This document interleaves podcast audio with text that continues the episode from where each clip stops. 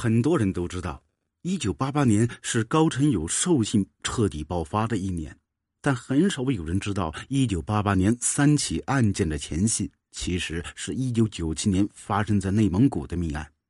在做下一九九四年的惨案之后，高成勇因为担心被抓以及一些现实的问题，和朋友一起跑到了包头打工，在包头找到了一个很辛苦的活——锅炉工。高成勇对这个差事还是挺满意的，别的不说，工资待遇不错。高成勇回忆那个时候提到，虽然干活辛苦，但总能拿到很多钱。每天做完工之后就去打牙祭，晚了就去歌厅跳舞，小日子过得不错。如果是十年前的高成勇，这样的日子或许他就满足了。但现在的高成勇是一头尝过血腥味道的野兽，他自感生活中还差了一些东西。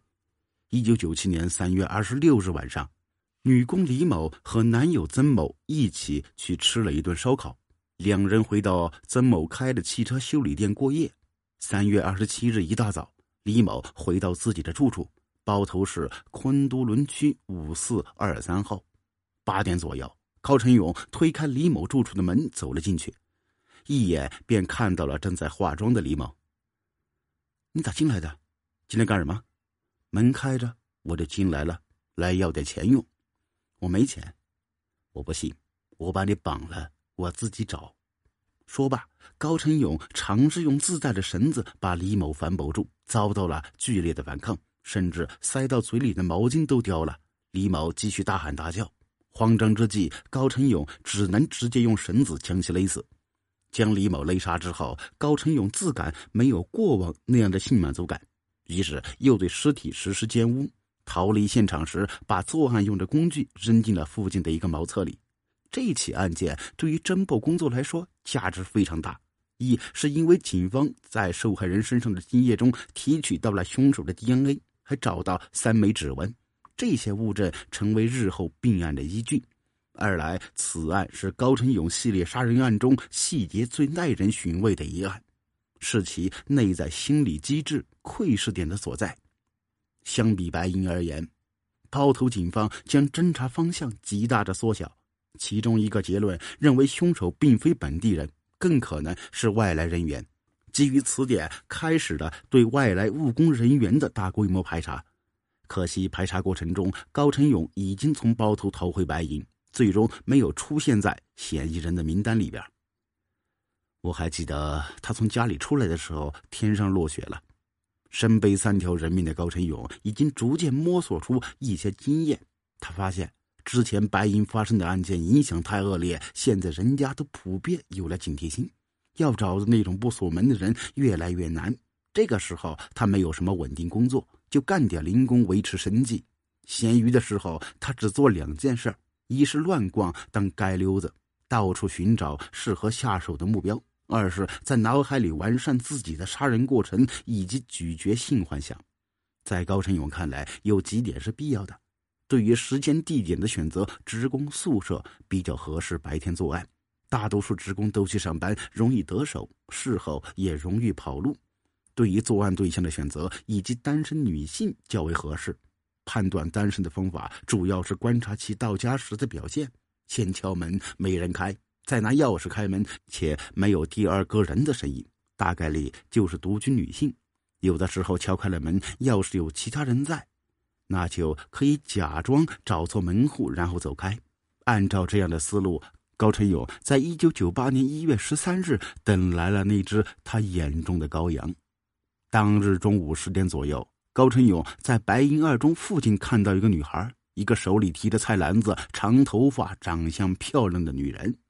就好像是一只饿极的狼看到了受伤的兔子，高成勇激动无比，面红耳赤，头脑发热，一路尾随而去，和女人保持着十到二十米的距离。等到女人放下一篮子菜，开门之后，高成勇从拐角碎步走过去，推开了还没有被关上的门，然后把门反手锁住。女人姓杨，等他发现屋里有个陌生男人，手里还有刀时，感觉十分惊恐。开始大声求救，被高成勇一刀割喉了。失去了意识之后，高成勇对其进行了奸污。从一月十三日中午一直到一月十六日下午，整整三天时间，受害人的尸体才被杨某的丈夫发现并报警，而高成勇没有给警方任何时间。仅在杨某尸体发现才三天的十九日，高成勇就再次出手。值得一提的是，丈夫并不是看到尸体的第一个人，第一个看见尸体的是一直和杨某关系暧昧的另一个男子。他在进屋之后看到现场，害怕和自己扯上关系，灰溜溜的跑了。你为什么九八年干了那么多事儿？那个时候，我对这个欲罢不能呢，好多时候控制不住自己。这是高成勇的如实供述。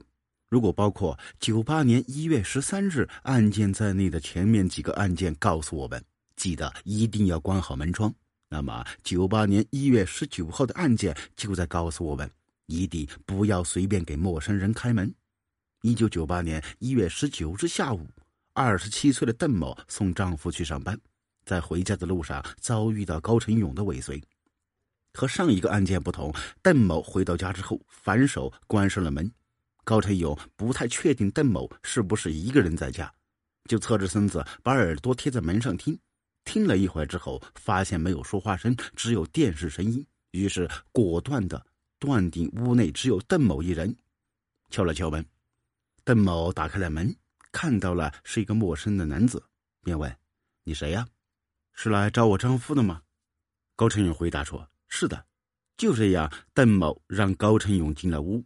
高成勇看到邓某确实一个人在家，电视开着，桌子上还有一副牌，应该是邓某一个人在玩。就在高成勇坐立不安的时候，桌上的电话响了。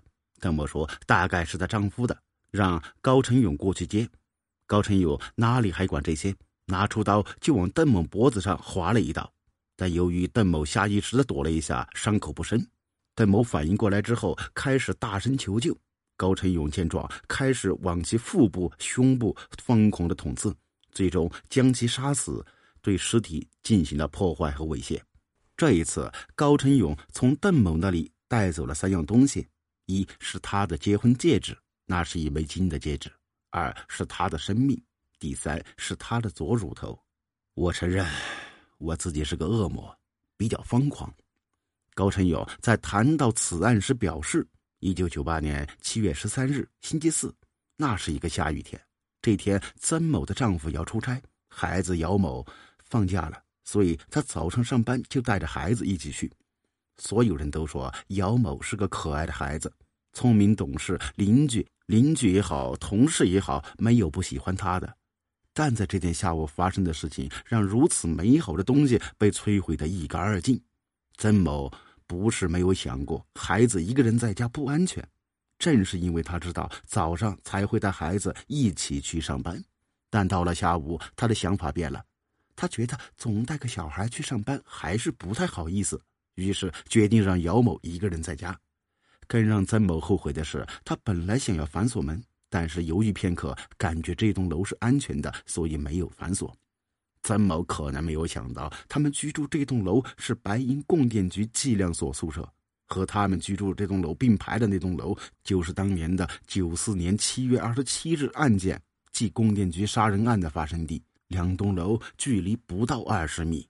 从犯罪心理学的角度来讲，供电局的案件和这起案件出现了空间上的重合，在连环杀人案中属于十分经典的地理模型，其本质是熟悉度和路径回归。